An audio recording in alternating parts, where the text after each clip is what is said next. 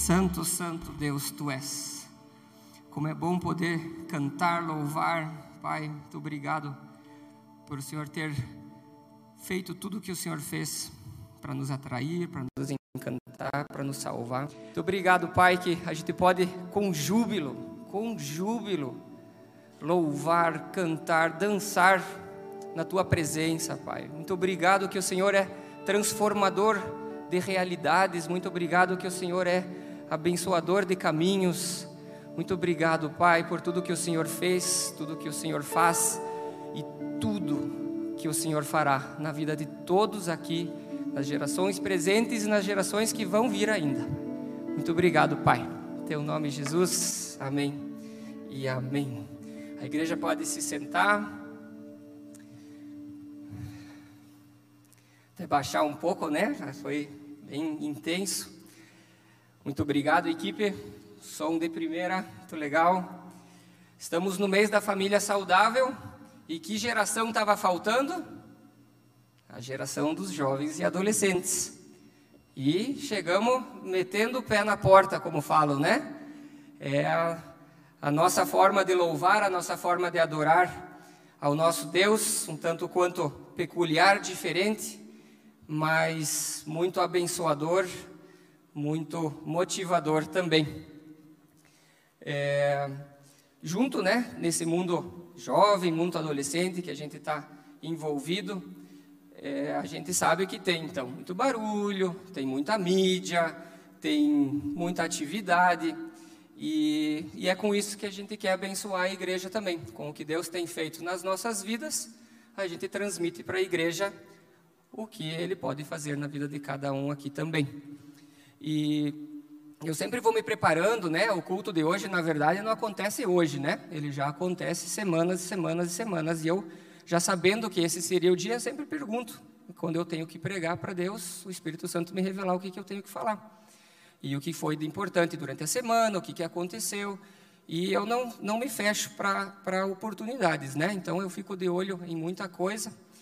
E recentemente eu usei o meu Instagram para fazer uma pesquisa que gerou assim muita repercussão, né? Principalmente para mim.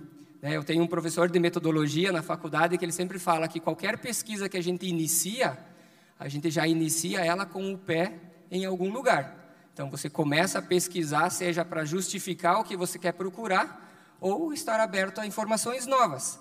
E eu fiz uma pesquisa no Instagram já pensando, cara, isso aqui vai dar 100% para um lado, nem fui dar bola, né? E as pessoas foram respondendo, foram respondendo, pergunta bem fácil de sim e não. E eu fui, então, cada um que respondia, eu fui instigando, tá? Justifique tua resposta, justifique tua resposta, justifique tua resposta. E deu muita conversa. E, e a pergunta que eu tinha feito no Instagram era se a roupa do pregador muda a mensagem pregada.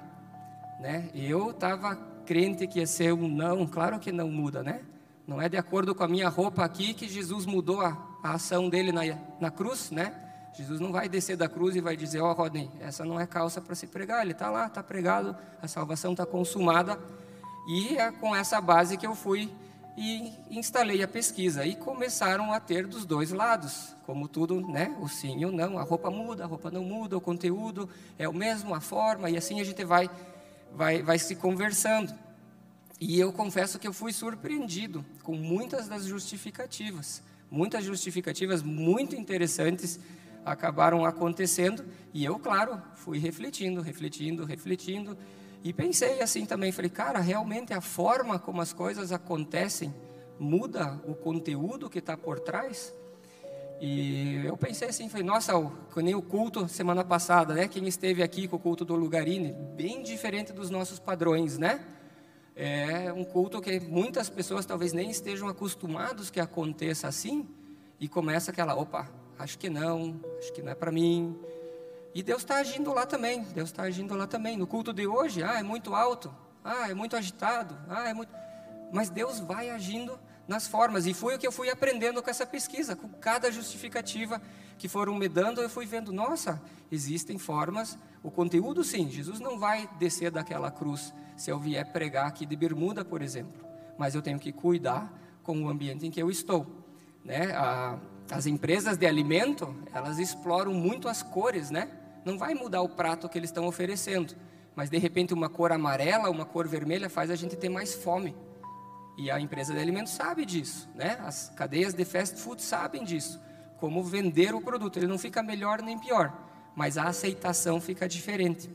E aí eu entrei em xeque, né? A pessoa que me argumentou assim me deu quase um cheque mate na minha pesquisa, né? Eu falei, cara, não é possível, não é possível.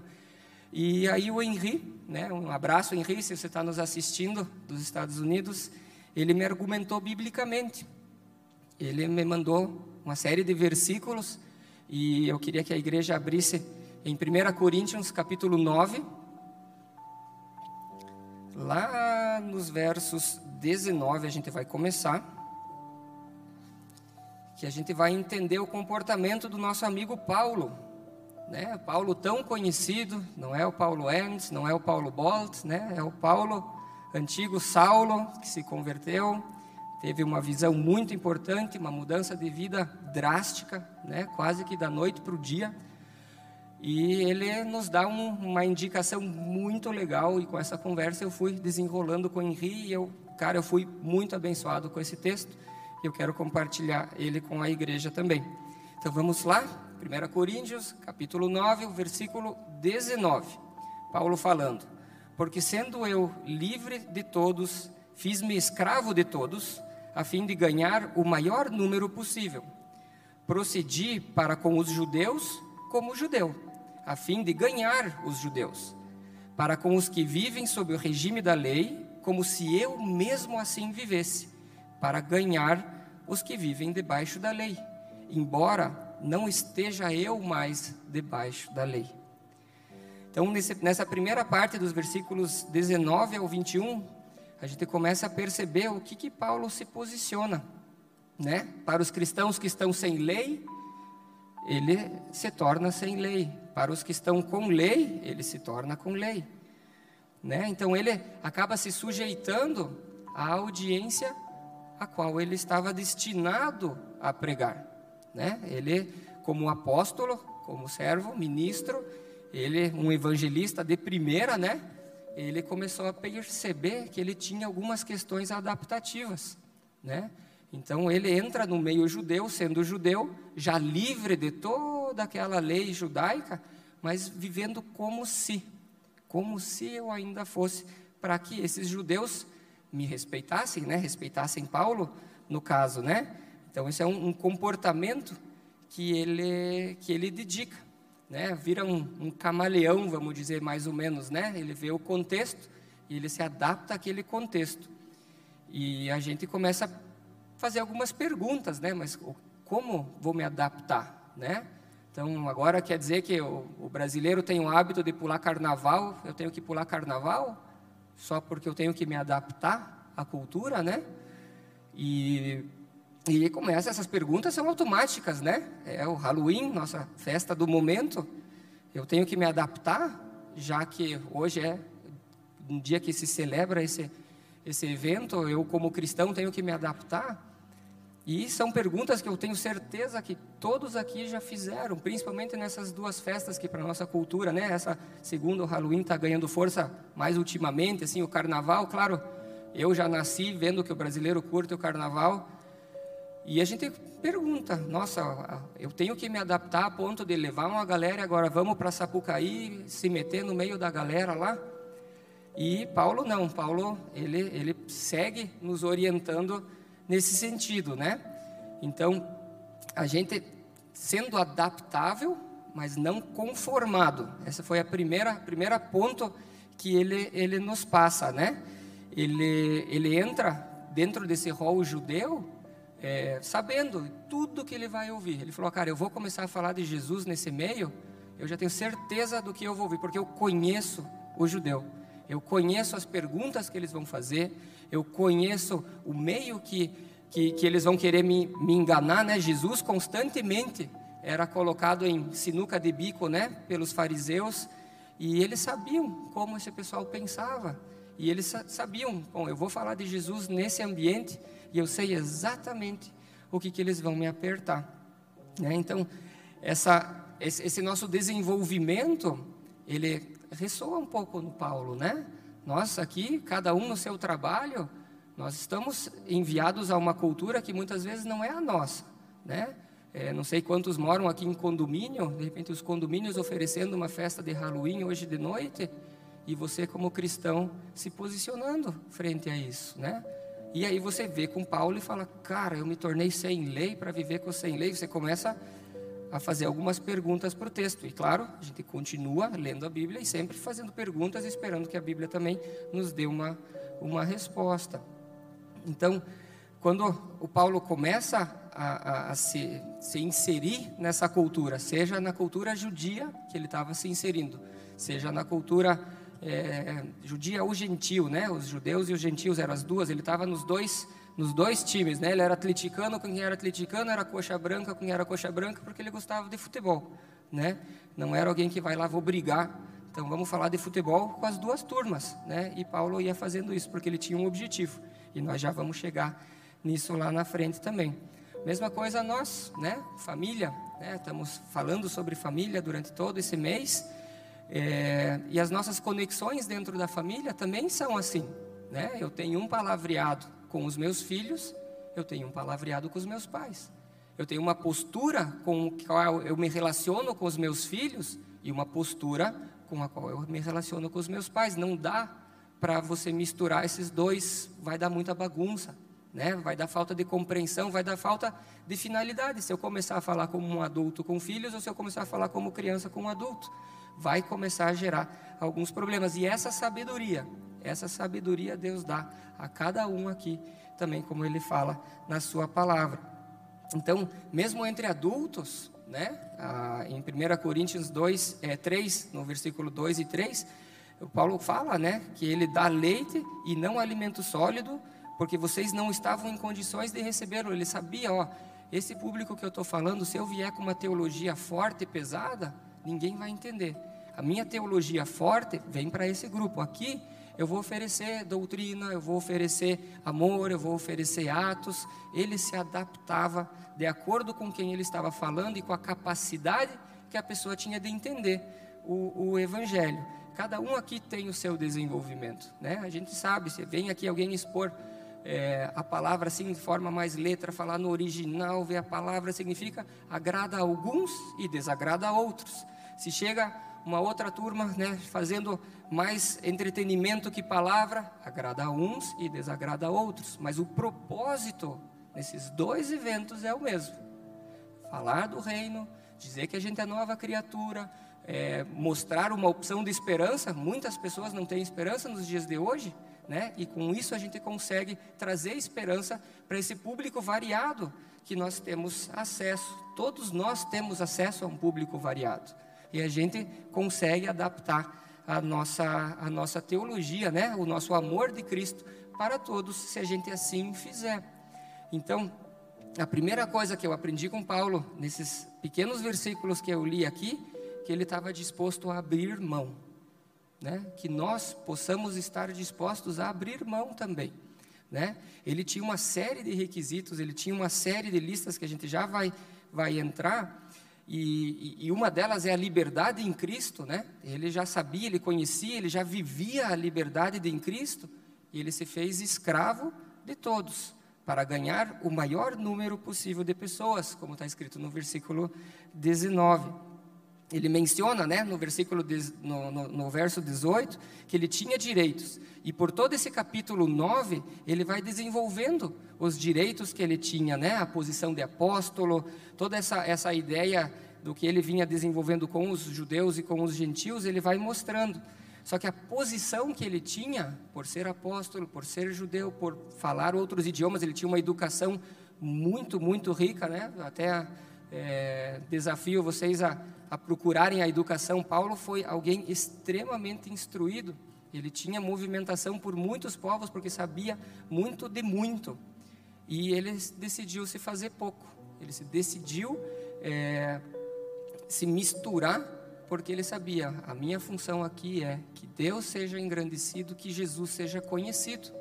E para isso, eu tenho que baixar a bola. Paulo, né, na conclusão que ele chega quando ele fala, fiz-me escravo, ele falou, cara, eu baixo a bola, eu perco o meu status, né? Adquirido por nascimento, adquirido por condição. Cada um aqui tem um status em mente e consegue imaginar pessoas assim top, de repente essa pessoa, cara, eu me fiz nada pelo evangelho, né? A gente tem inúmeros testemunhos de roqueiros, né? O Rodolfo do Raimundos para mim é um grande exemplo, né? O cara era cantor, multidões seguiam ele, dinheiro no bolso, falando um A, ele fazia dois acordes, vendia milhões de CDs. E da noite para o dia ele se converte, ele larga tudo, cria uma confusão na banda dele. E hoje ele está caminhando os caminhos do Senhor. Para mim, ele é um exemplo de quem rompe, né? E a gente sabe que a gente tem esse evangelho que rompe, disposto e disponível para cada um. E às vezes a gente acaba tropicando na forma como a gente passa isso para frente. Então, aqui o primeiro passo do Paulo é disposto a abrir mão. Ele abriu mão do que ele podia, do que ele tinha acesso, para divulgar, para falar sobre o Evangelho. E assim é o foco que a gente tem que ter, né? Dentro do nosso convívio, dentro do que eu posso fazer, dentro da forma que eu começo a, a perceber que existe, como mais e mais pessoas vão conhecer a Cristo, né? Que eu tenho que trazer isso para minha realidade. É legal ver o Paulo, é legal ver algum testemunho de alguém famosão, assim, mas a minha segunda-feira, né? É, é, ali que a gente vê a diferença, né? É quando eu saio daqui, quando eu entro no meu carro, quando eu dou a partida, escolho a música, falo com os meus filhos, convido alguém para fazer alguma coisa, é ali que eu começo a ver, a passar, a transmitir a verdade de Cristo para frente e que esse seja o nosso foco. E se muitas vezes tem aquele orgulhozinho de posição, eu sou fulano de tal, coloque isso à luz do Evangelho. Coloque isso à luz do Evangelho para ver se realmente o status é importante ou a palavra ministrada é importante. Isso é algo refletivo, reflexivo, não é provocativo, não tenho a mínima intenção de provocar ninguém aqui, mas a gente pode e deve refletir e reflexionar sobre isso. Então, o que, que a gente está disposto a abrir mão para que o Evangelho seja conhecido? Essa seria a grande pergunta. Porque é, é legal a gente fazer tantas coisas, e quando começam a vir os custos, né, a gente começa a perceber realmente qual que é, é a nossa dificuldade. Né? A gente vê Moisés abrindo mão de toda uma vida é, de, de, rei, praticamente, né? instruído também, abriu mão, ele simplesmente chegou em um momento da vida dele e falou, cara, nada disso aqui faz sentido para mim. Né? E voltando a, a, Paulo, né, quando ele fala que ele tinha tantos direitos e não tinha usado nenhum deles, né, então a gente tem uma lista nesse mesmo capítulo, né, no primeiro versículo, ele diz que ele é apóstolo e alguém que viu Jesus com os próprios olhos. É, ele tem resultados do seu trabalho ministerial, né? Ele podia estar, não, ó, eu fui lá, fiz uma pregação, converti 500 pessoas com um A. Ele podia se, se engrandecer com isso, né? É, ele fala que ele tinha o direito de ser sustentado pelo seu trabalho ministerial, então ele tinha direito a receber um salário, é, ele tinha o direito de se casar e pregar o evangelho com uma esposa, e são coisas que ele simplesmente vai abrindo mão e fala: Ó, oh, disso tudo eu não, não preciso, eu não quero, porque eu prefiro ver o evangelho, eu prefiro ver o reino de Deus sendo pregado do que tudo isso. Ele podia ter é, direito né, de comer e beber, ele podia ter direito de tudo isso, e ele abre mão para poder se juntar com as pessoas, para poder estar junto com elas. E aí a gente lê né, o Gálatas 2,20, que está escrito que, quando ele fala, né, eu fui crucificado com Cristo, e assim já não sou eu quem vive, mas Cristo vive em mim. A vida que vivo agora no corpo, isso Paulo falando, a vida que ele vivia fisicamente, dia a dia, segunda a segunda, ele vivia pela fé no Filho de Deus. E não pela condição social que ele tinha, não pelo sobrenome, pela formação que ele tinha. Isso, para mim, tem, tem uma força muito grande, porque ele decide, ele entende, ele compreende que o Evangelho é muito mais que comer e beber e se divertir, e é muito mais que isso. Essas são características, né? essas são consequências de viver uma vida organizada com Deus. Né? A vida e o status que a vida traz já não pertencia mais para ele. Ele simplesmente não, não, não via a importância. Né? Ele adotava ritos e costumes que eram desnecessários para ele, só para ele ganhar pessoas para Cristo. Né? Então, no, no, no, do 20 ao 23, ele, ele fala bastante isso também, mas ao mesmo tempo também nos liga uma luzinha, né? Isso não é uma desculpa que eu posso fazer qualquer coisa. Né? Então, ah, eu agora, como eu já mencionei lá no começo, não é uma desculpa para eu dizer assim, ah, então eu vou me envolver com qualquer coisa porque eu estou ministrando a palavra de Deus, né? A gente já, possivelmente alguém aqui já escutou falando assim, ah, eu fui na balada ontem, mas eu fui lá evangelizar, né? É, a gente escuta isso com uma certa frequência. Foi evangelizar nada, né? Mas usa a Bíblia como como apoio para poder ter uma justificativa de conduta. Não é isso que Paulo está ensinando aqui, tá? Não é isso. Ele nunca sentou, ele até indica isso, né? Que a gente não deve sentar junto com os escarnecedores. Então, é realmente ele como uma posição de influente dentro de uma comunidade com um propósito muito claro é o que ele faz. Então, ele abre mão para isso, né? Então, a gente não pode é, confundir né, uma adaptação cultural com uma conformação cultural, né? Não, não, quer dizer que a gente tem que ser conformado, ah, o mundo é assim mesmo, eu vou ser cristão do jeito que o mundo. Não, a gente está lá para ser luz, para ser sal, para conseguir é, impactar é, as, as pessoas. Então a gente tem que saber onde a gente está também, né? Quando Paulo cita isso, ele sabe a posição dele com os judeus e ele sabe a posição dele com os gentios. Ele sabe que ele estava sendo influente e não influenciado. Né? Então, os contextos são muito, muito importantes para a gente conseguir é, é, compreender. Então, quando a gente fala de formas e formatos, é você saber, cara, eu estou com um público jovem, eu estou com um público adolescente. Eu vou falar o idioma que eles entendem. Né? Ou um pouco mais claro, se eu for pregar numa igreja de, de, de contexto agrícola, se eu começar a jogar exemplo de, de, de, mundo administrativo urbano, não vai, não vai entrar a mensagem, né? A mesma coisa aqui, se eu começar a falar de plantio de milho, de soja, de... muita gente vai dizer, cara, nem sei o que é isso. Então não é útil, não é útil essa ilustração para o público onde a gente está falando. E é isso que ele está dizendo aqui. Só que ele vai muito mais fundo do que dizer que são palavras, né? São direitos, né? A gente às vezes fala por palavra, mas se você tem um direito, né? Famoso do eu tenho direito, né? Ele diz, cara, eu não tenho direito. Eu não tenho direito nenhum, mas é igual eu vou viver aqui com vocês, né? Nós, eu digo como pai e tem pais aqui na, na igreja também, a gente às vezes tem um certo ar de, de status adquirido, né? Tenho um reino formando, né? Eu faço o meu próprio povo, né? Eu sempre brinco que a torcida do Paraná está sumindo, mas eu estou batalhando aí. Tem três paranistas novos, até eles se decidirem, né? Mas eu estou... E, e, isso gera um certo status de relacionamento, né? Parece que se eu estou com sede, eu tenho três escravos para me buscar água. Se a chave do carro está num lugar que eu não estou conseguindo, eu já mando alguém para lá. E a gente vê relacionamentos de pai e filho muito caracterizados por eu mando, você obedece. Né? Eu sei, a gente tem autoridade sobre os nossos filhos, né? Eu tenho autoridade para ensinar eles a andar no caminho correto.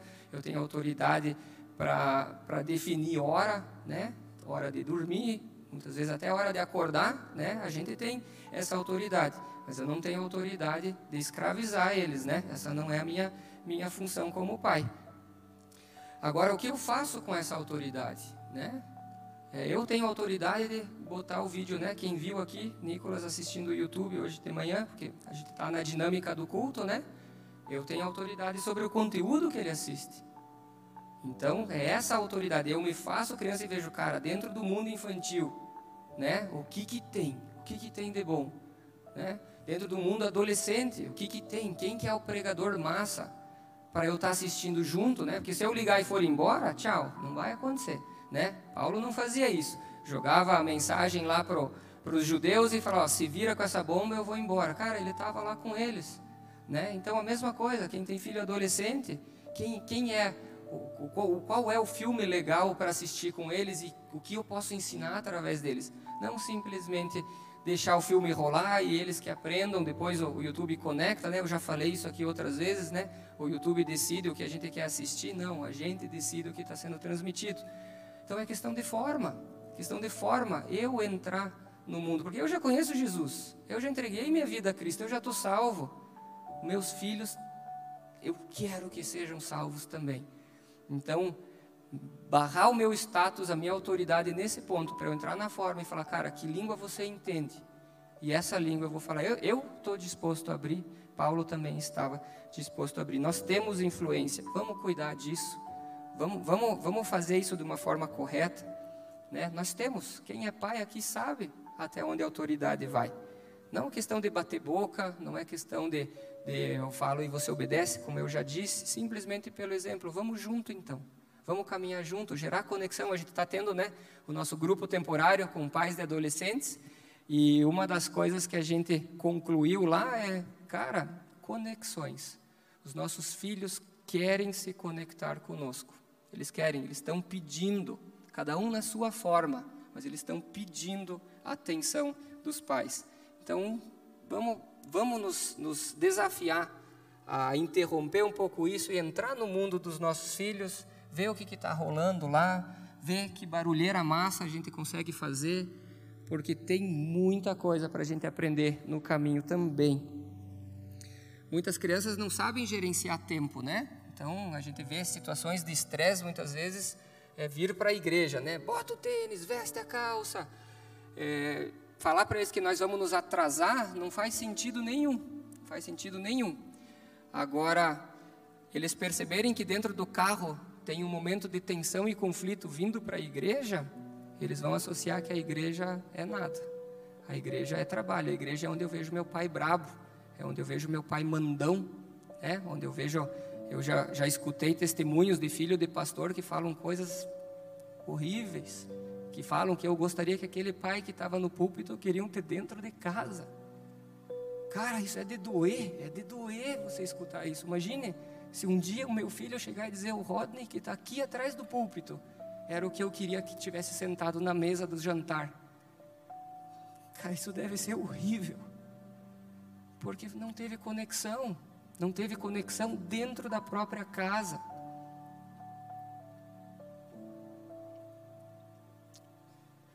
E é isso que Paulo tem para nos ensinar no dia de hoje. Esteja disposto a abrir mão, para que o nome de Cristo seja conhecido. Gere conexões. A paixão dos teus filhos é muito importante. A forma como eles vivem a vida é muito importante. Entre nesse mundo. Entre nesse mundo. É um mundo interessantíssimo. Vão ter é, rusas? Claro que vão. Relacionamentos têm dias bons, né? Todo mundo aqui se relaciona, sabe que a coisa vai e vem. Mas que eles sabem que podem contar, sabem que tem um, um porto seguro, né? É muito importante. Muito importante. O segundo ponto que a gente aprende com Paulo são exatamente essas mobilidades de método, né? Quando ele fala é, nos versículos que ele vai se adaptando, na verdade ele vai se adaptando os métodos, não a mensagem, né? Ele vai adaptando dentro do que ele consegue é, é, entrar nessa diversidade cultural, né? Se eu começo a estudar o que tudo acontecia em Corinto, que é para quem ele escreve essa carta, tem muita coisa que acontecia lá que acontece aqui, acontece aqui na nossa cidade. Né? Corinto era um, um polo, é, era um porto, na verdade, e tinha um, um, comércio muito forte, tinham pessoas vindo de tudo que é lugar. Então tinha é, é, é deuses diferentes sendo cultuados naquela cidade, tinham formas de ver a vida diferentes sendo, é, era uma mistura. Se a gente andar cinco quadras aqui, a gente começa a ver a nossa mistura em Curitiba também, né? Temos nós menonitas aqui, temos os ucranianos aqui pertinho. Se eu for um pouco lá para o Auer, tem uma comunidade japonesa. Tem, tem, tem, tem. A gente pode mapear nossa cidade e a gente começa a ver que existem muitas, muitas pessoas de tribos diferentes vivendo dentro do nosso próprio contexto. E às vezes o que para um menonita faz sentido, para um ucraniano não faz para um japonês não faz, ou uma coisa que para o japonês faz sentido para nós, cara, como isso, né? São formas diferentes de ver a vida. Então, são a nossa adaptabilidade, a nossa mobilidade de métodos para que a gente possa falar a outras pessoas sobre o nosso Deus, sobre a esperança que nós temos em Cristo. Assim como ele, o Paulo precisou se adaptar a partir dos, dos pontos culturais de quem ele estava encontrando, né? Nós também temos essa mesma, mesma mesmo desafio. A nossa preocupação é, não é abrir ao diferente, né? É com o nosso propósito mesmo. O nosso propósito é o que a gente tem, é, tem que rever. Né? Eu vejo muita discussão infrutífera na internet. Eu tenho certeza que muitos aqui também, se bobear, até já participaram de algumas discussões infrutíferas na internet. É, não é se abrir para o novo, não é usar a Bíblia para condenar, julgar o próximo. É usar a Bíblia para trazer esperança, né? É, o, o, meu versículo favorito de toda a palavra está lá em Mateus 3,17. Todo mundo acha que eu vou falar 3,16, mas é o versículo que vem depois. É o 3,17, que fala que Jesus não veio para condenar o mundo, ele veio para salvar. Né? Ele veio para salvar o mundo. Isso Jesus veio fazer aqui na terra. E nós estamos condenando a galera, né? Nós estamos condenando a galera. Nós podemos julgar, nós podemos analisar, mas nós não podemos concluir. Isso é papel de Deus. Nós podemos analisar os caminhos, quais são caminhos de vida, quais são caminhos de morte que Deus nos, nos mostra, né? Mas a conclusão da escolha do próximo, essa conclusão não pertence a gente, né? A nossa, a, o nosso dever é, dia após dia, trazer esperança, trazer renovo, trazer a salvação que a gente encontra só em Cristo Jesus, porque essa foi a função dele. Ele amava a galera que para o contexto dele era complicado. É, eu fico imaginando quem seria a tribo com quem Jesus ia estar tá andando aqui em Curitiba nos dias de hoje. Se naquela época falar com mulher era complicado, né? A comunidade judia não conseguia entender o que, que esse cara está falando com essa galera. Imagine um pastor falando com alguém culturalmente não aceito nos dias de hoje. Eu não vou nem nominar, não vou nem nominar a, a isso eu deixo livre para o Espírito Santo trabalhar na mente de cada um aqui. Temos muitos desafios, temos muitos desafios para que o nosso reino seja conhecido. E eu tenho certeza que cada um coloca aqui, cada um dentro desse contexto. Eu não tenho o público que o Jairo tem para falar. Ele tem o público dele, eu tenho o meu. A gente pode se instruir, pode ver táticas, pode ver situações, mas a entrada que ele tem eu não tenho. A entrada que ele tem eu não tenho. E assim como naquela época em Corinto, hoje em Curitiba nós temos essa mesma mesma situação, que a gente possa caminhar por métodos e que a gente não se esbarre discutindo e brigando por métodos de evangelismo, que a gente tenha sim um zelo pela boa palavra, um zelo pela doutrina, claro, isso aí a gente tem que ter. Mas se uma pessoa fala para um público que eu não consigo entrada, eu não posso perder meu tempo discutindo, eu vou focar no público que eu tenho entrada. Né? Só que aí vem outra pergunta: como é que eu vou saber tudo isso? Como é que eu vou saber que público é? Como é que eu vou saber meu propósito? E aí sim vem uma, uma pitadinha de provocação que eu vou lançar aqui. Como está a tua leitura bíblica? Como está teu tempo de devocional? Ali você vai saber. Ali você vai saber quem é teu público, o que, que para você salta na palavra, relacionamento com Deus, o Espírito Santo vai te guiar, vai te orientar. Agora, se você não tem leitura bíblica no teu dia a dia, a probabilidade de você se perder por formas, a probabilidade de você se perder por picuinhas é muito grande, porque vai faltar entendimento. Vai faltar entendimento que só a palavra pode dar. Só a palavra pode te dar.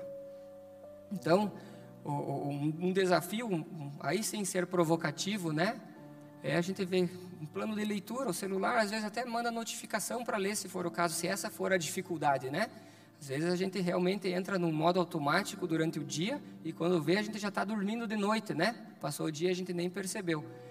Mas que a gente intencionalmente possa colocar é, a leitura bíblica, né? Eu conversando com o pastor Friedberg durante a semana, ele me deu um, um indicativo que se eu gastar 15 minutos do meu tempo diário com leitura, isso é 1% do meu dia. Eu sou péssimo de matemática, não fiz nenhuma prova para saber se isso é, eu confiei no Friedbert cego aí, que ele estava me informando certo. 1% do meu dia são 15 minutos. E a gente rola a informação por muito mais que uma hora sem ver, né? Isso aí eu tenho certeza que, que a gente perde muito tempo é, fazendo outras coisas. Então fica é, esse desafio, né? Vamos ler a Bíblia. Vamos ler a Bíblia, não ler comentários de Bíblia. Vamos ler a Bíblia. É muito gostoso ler literatura cristã. Ontem a gente estava com os, com, os com os jovens no, no, na Alcance, né? Tinha um congresso lá bem legal. E, e justo a, a pregação era sobre criatividade, né? E ele falava, cara, se você não lê, você não vai conseguir ser criativo. Então, esse era um ponto muito claro dele, né? E, e a criatividade, imagine quanto mais a criatividade que o Espírito Santo pode te dar lendo a palavra dele. Então, a leitura, sim, ela tem que fazer parte. Eu não gosto. Cara, tem tanta coisa que a gente faz que a gente não gosta porque tem que fazer. Eu tenho certeza que você vai começar a ler e com o tempo você vai gostar, né? O hábito a repetição, daqui a pouco você vai ver, cara, no começo estava meio torto. Hoje, se eu não ler, eu sinto falta. Então vamos, vamos ler a Bíblia. Vamos ler a Bíblia para que mais mensagens como essa possam se tornar realidade na nossa vida e nas nossas conversas, né? Para a gente também poder compartilhar um com o outro. Então, voltando aqui ao nosso Paulo, né? Se adaptando para pregar, para conseguir falar sobre a verdade de Cristo, né? Ele ele comenta, né, que é um processo, um processo que a gente vive, né? Então, se eu não, não mudo, né, se eu não permito que a Bíblia mude a minha mentalidade, né, como ele fala em, em Romanos 12, 2, né, que a gente tem que ser transformado pela renovação da nossa mente. E isso eu só vou conseguir se eu ler a palavra, né? Jesus fala que a gente tem que nos arrepender. Né? Quando Jesus fala, é, arrependam-se, está chegando o reino dos Deus. Se eu, de Deus, se eu pegar esse arrependam-se que ele verbaliza, né? a palavra que ele fala é metanoia. Metanoia no grego quer dizer mudem a mente. Jesus já estava oferecendo, cara, muda a tua mente, muda a tua mente com relação à tua pureza, muda a tua mente com relação aos teus negócios, muda a tua mente com relação ao teu relacionamento com o teu pai. Muda a tua mente com relação ao relacionamento que você tem com o teu filho. Tudo que a gente está vendo aqui, Paulo falando da adaptação dele. Mude a mente, aprenda coisas novas, né? Jesus, com, isso, ele nos convida, né? Porque parece que quando ele fala, arrependam-se, parece que a gente fica ali. Agora, se for no original, é um convite que Jesus está fazendo. Ele não está trazendo julgamento nessa palavra que ele está falando. Esse arrependam-se que ele está dizendo tem um, um, sentido muito mais amoroso do que se eu ler a palavra sem fazer essa análise, sem fazer essa pesquisa. Então Jesus nos convida a mudar a nossa mente. Então que a gente possa mudar realmente a nossa maneira de vermos o reino de Deus na forma como outras pessoas o conhecerão. A verdade bíblica, sim, essa é a mesma. A gente não está fazendo ou pregando um convite a uma adaptabilidade moral, né? A moral cristã, a moral que está na Bíblia, essa é a que tem que pregar. Agora eu tenho que aprender o como, como fazer. Né? A causa do Paulo sempre foi o Evangelho. Né? E ele se botou a serviço de todos. Então, é o primeiro passo, cara, não sei o que fazer, eu vou servir. Eu vou servir, eu vou amar, eu vou estar disposto, é, eu vou estar fazendo, fazendo as coisas para que outra pessoa veja que eu pelo menos estou aqui, né? Eu achei bem legal na, na escola do alto, é, uma vez eu estava fazendo esse ano, eu fui em algumas aulas e numa delas o, o, convidado, ele, ele era meio hippie, assim, era meio engraçado o tom, e ele falando que ele foi parar numa mineradora, numa, sei lá, num, num lugar que explora ouro, né? E ele entrou no meio daquele povão lá, ele falava, cara, como eu vou conseguir falar de Jesus aqui para esse povo, né? Eu venho da cidade, esses caras estão aí vivendo no mato. Eu venho com, sei lá, com um violão, alguma coisa para cantar, e o pessoal está aí correndo atrás de ouro. Daí ele chegou e falou para um deles: Cara, eu vou descer na água aqui, me ensina como respirar com esse negócio. Eu vou, vou catar ouro para vocês aqui. E os caras meio que, ah, você não aguenta nem um minuto. Ele falou, eu vou aguentar 40 minutos. E ele falou que botou aqueles trajes, né? Ele tinha que ir para debaixo da água, ele tinha um, um, turbilhão que ele falou: Eu fui aprendendo descendo, que se chegasse muito perto, revolvia, se chegasse muito longe, estava perdendo meu tempo. Mas ele desceu lá, desceu lá e, e, ele falou: Cara, eu não tinha a menor ideia do que fazer. Daí ele dizia: Tô eu, só água. Ele falou: Não estou sozinho, né? A primeira coisa a gente já diz: está lá sozinho debaixo d'água. Ele dizia: Não estou sozinho. E falava: Espírito Santo, me mostra onde eu tenho que apontar esse negócio, porque eu tenho que sair daqui com ouro, porque eu quero ver teu nome engrandecido. E ele falava que ele fazia e fazia e fazia, e daqui a pouco ele achou lá algumas coisinhas, né, umas pedrinhas. E o pessoal, eles tinham combinado que tinham que puxar, não sei o que, para ele subir, e foram deixando ele lá, porque ele estava dando resultado para eles, né? Eles falaram, não, deixa o cara, o cara está pegando ouro para nós aqui. E ele ficou, ele falou no número de tempo, ele estourou o tempo que ele, que ele se dispôs, aí subiu lá, ele falou, claro, todo murcho, né, de ficar debaixo d'água, mas ele ganhou aquela galera. Aquela galera agora escutava ele. E daí ele, né, na irreverência que ele tem, ele falou, cara, eles perguntaram, como é que você conseguiu? Ele falou, cara, eu estava o tempo inteiro orando. Ele, como assim orando? Ele falou, eu não via nada, não sabia nada. Eu falei, cara, é para a direita ou para a esquerda, Jesus? É para a esquerda ou para a direita? É para cima e para baixo? E ele foi falando, ele falou, daí os caras daí se interessavam. Tá, mas Jesus falava com você? Se era para baixo, se era para cima? Ele falou, sim, ele ia falando. E com o tempo ele conseguiu, nessa, nesse minério, né? Falar de Jesus sendo alguém que nunca esteve lá no meio, mas porque ele se interessou pela cultura do lugar e no final ele conseguiu fazer Jesus ser engrandecido. Ele falou até que ele ganhou lá um número X de ouro, distribuiu para todo mundo, que é um pessoal meio, meio louco atrás do ouro lá. Ele falou, cara, eu saí de lá assim como eu cheguei, com uma mão na frente e outra atrás, mas eu consegui ganhar cinco ou seis ouvidos para Jesus nessa empreitada dele aí, meio maluca. Então esse, essa é a forma de perdermos o nosso status. Esse é um exemplo claríssimo para mim de perdermos o status de adaptarmos a modos diferentes para que sejamos escutados, né? Não simplesmente gritar aos quatro ventos e ninguém, ah, tá aí só mais um que está falando, que a gente seja relevante onde a gente está. É, em 1 Tessalonicenses, Paulo fala né, que ele não se adaptava aos aduladores, né, ele não, não tentava agradar pessoas com intenções enganosas, ele conseguia diferenciar dentro da cultura de quem ele falava, então ele não perdia tempo ele conseguia ver bem, ó, aqui é uma discussão desnecessária que eu não vou entrar, né? O que nós temos hoje na internet, como eu já citei antes, né? Ele se preocupava realmente, cara, aqui tem uma pessoa que tá que se preocupou e é nela que eu vou investir. Nas outras eu faço outra forma, eu oro, eu dobro o meu joelho, eu peço sabedoria. Para esse momento talvez não seja, né? Principalmente no mundo de Twitter, no mundo de Facebook, que às vezes a gente recebe algumas mensagens um tanto quanto agressivas. Às vezes não é a hora de responder. Às vezes é a hora de pedir sabedoria para a resposta e dizer, ó, oh, Deus te ama, vamos conversando no futuro e vai, vai dando corda, né? Vai dando linha para o peixe. Um dia vai chegar o momento que você vai conseguir ter uma palavra específica, só que não entre em discussão com quem está lá só para discutir. Porque tem gente que está lá só para discutir. Tem gente no nosso convívio que só quer lançar bomba e ver o circo pegar fogo. É, nessas horas eu também indico, cara, não é o momento.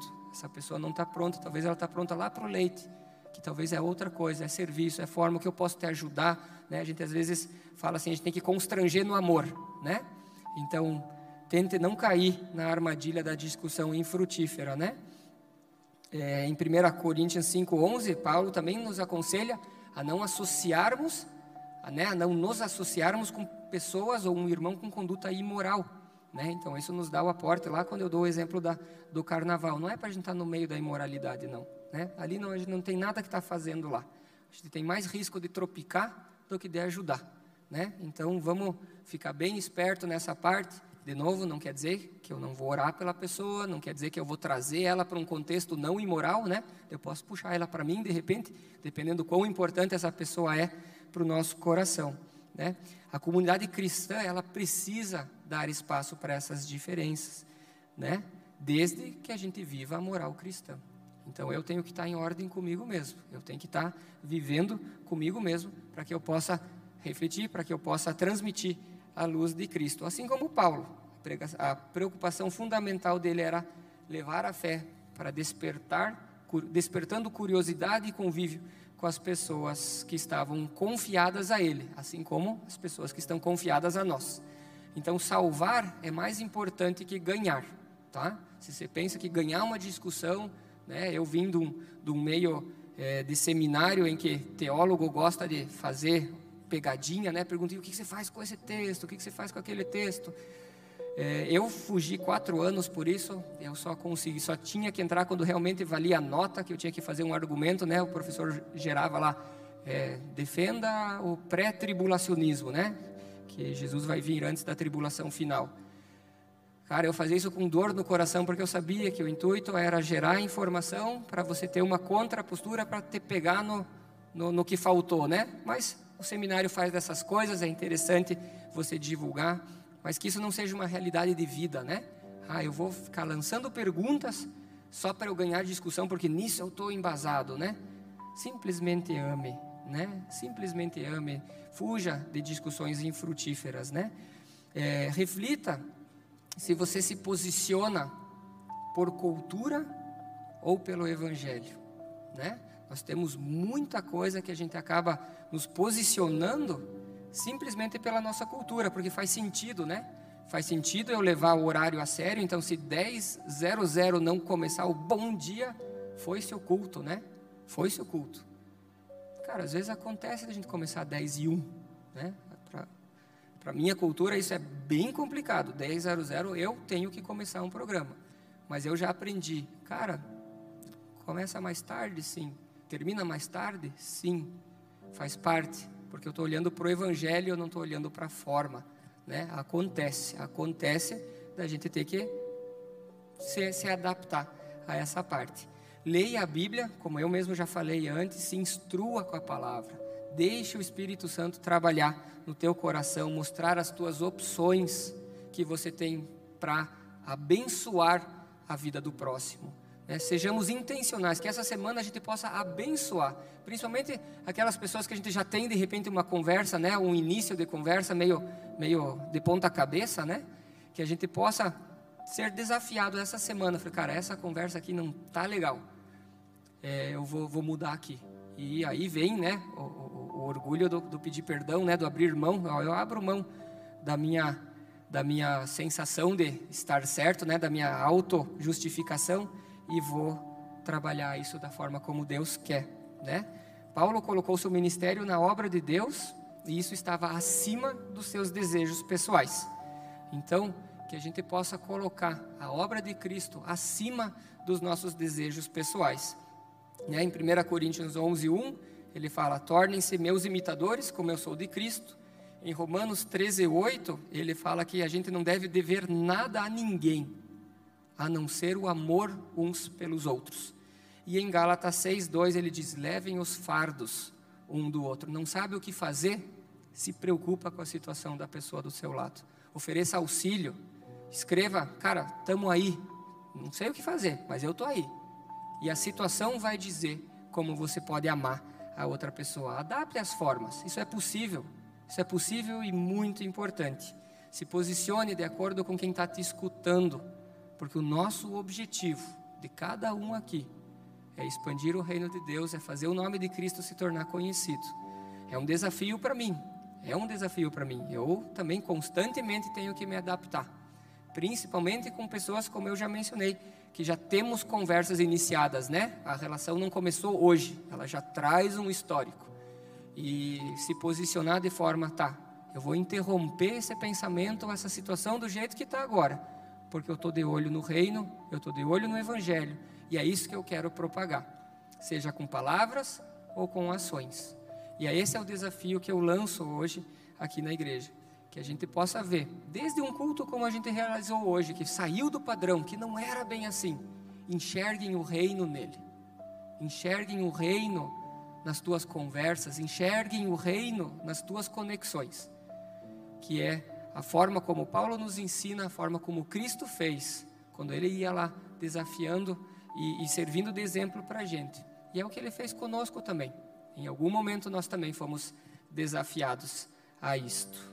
Amém? Então eu quero convidar a igreja a fechar os olhos nesse momento, que a gente possa é, pensar quem é aquela nossa relação difícil, aquele nosso conhecido complicado, que de repente eu tenho que me adaptar, mudar a forma como eu falo, porque só falar de Cristo não serve para essa situação, para essa relação. Eu preciso mudar a minha forma. Eu preciso mudar os meus métodos. Ó Deus, muito obrigado, Senhor, por mais uma manhã. Muito obrigado, Deus, que o Teu Espírito tem iluminado os nossos pensamentos, guiado é, os nossos passos, Pai. Eu peço a Ti, Senhor, uma revolução nos relacionamentos dentro de casa nesse exato momento. Que o Seu Espírito Santo esteja incomodando daquela forma amorosa, daquela forma cuidadosa. O que, que a gente pode alterar no nosso dia a dia? Que forma eu posso adaptar para ser o teu nome conhecido, para ser a mudança de hábitos, a mudança de conexões. Ó oh, Espírito Santo, esteja sondando os nossos corações, esteja revelando é, facilidades em meio a situações que eu só vejo dificuldade. Esteja, Espírito Santo, consolando, Pai, aquele coração que de repente já concluiu algumas coisas e olha para trás e fala: Meu, ó oh, Espírito Santo, entra com consolo, entra com amor, entra com perspectiva futura.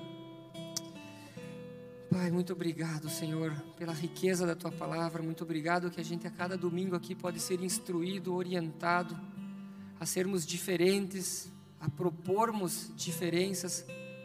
A vida não é só bater cartão no trabalho, a vida não é só pagar conta. É muito mais que isso. O Senhor tem uma vida em abundância, uma, uma vida livre de qualquer prejuízo, seja algo que te falaram seja algo que você pensa a respeito de você mesmo. Ó oh, Espírito Santo, muda situações, muda corações, muda pensamentos, traz verdades à tona, Senhor. Que somos amados, não estamos aqui sozinhos, temos uns aos outros, podemos nos ajudar. Muito obrigado, Senhor. Muito obrigado, Pai. Em teu nome, Jesus. Amém. E amém. Encerramos hoje, então, a série de, de mensagens sobre a família saudável. Nós temos ainda uma mensagem que a gente deslocou lá para o final de, de novembro, mas que a gente possa continuar pensando nas nossas famílias, pensando nos nossos irmãos, pensando nos nossos filhos, que a gente não está na nossa geração e na nossa família à toa. É, eu queria perguntar se alguém aqui hoje pela manhã está assistindo o nosso culto pela primeira vez neste templo aqui, que levante a mão. Eu já sei de um, dois, não, cultos de domingo pela manhã.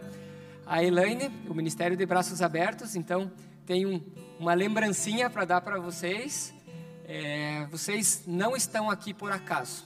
Eu creio nisso. Eu creio de todo o meu coração que vocês não estão aqui por acaso. E não é não estão aqui na nossa igreja por acaso. Vocês não estão no mundo por acaso. Vocês não estão na geração que vocês estão por acaso. E esse livro é muito legal.